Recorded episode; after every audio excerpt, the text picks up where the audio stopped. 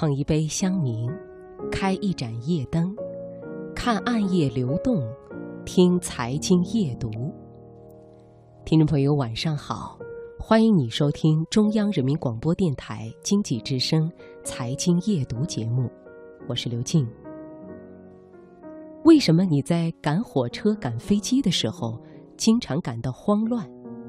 为什么交作业、交报告你总是卡着最后的期限？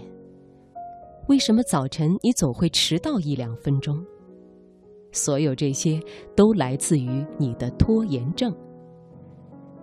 古今中外，拖延症堪称是困扰人类的最大顽疾，它几乎存在于我们每一个人的生活中。拖延症真的无药可治吗？负责任的告诉你，办法还是有的，只是需要科学的方法和相当的毅力。今晚首先开始的读热点，我们就来说一说拖延症。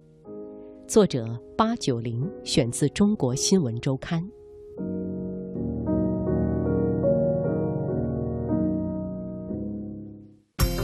把握生活的脉搏，读出热点的精华，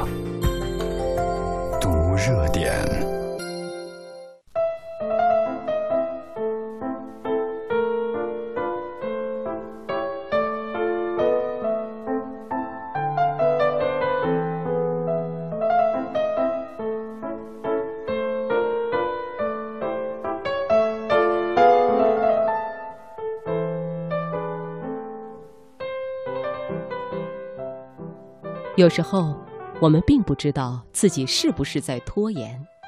核心的判断方法就是，看他有没有让你烦恼不已。如果你因为把事情延后，导致各种事情堆在一起，然后陷入慌乱、沮丧，甚至懊悔，那么很明显，这就是拖延。比如说，早晨闹钟响了，你不停地按，十分钟之后再响。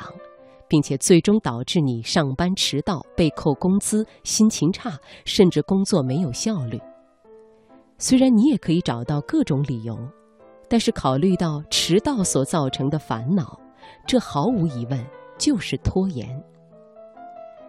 简·伯克在他的著作《拖延心理学》中阐述了一个拖延怪圈：如果你发现你在某一件事情上的心路历程可以完美带入下面这七项的话，那你就可以被确诊为拖延症了。第一，这一次我想早点开始。第二，我得马上开始了。第三，我不开始又怎么样呢？第四，还有时间。第五，我这个人有毛病。第六。做出抉择，做或者不做。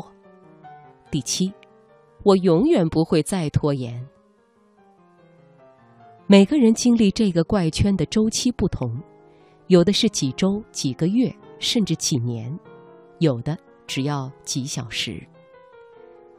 回想一下那些赶论文的夜晚，再回想一下那些新的一年里要怎样怎样的愿望，就知道。这个怪圈确实存在于我们身上，那么拖延症又该如何治愈呢？美国行为改变领域的顶尖专家、罗德岛大学的詹姆斯·普罗查斯卡博士提出了一个改变行为的模式。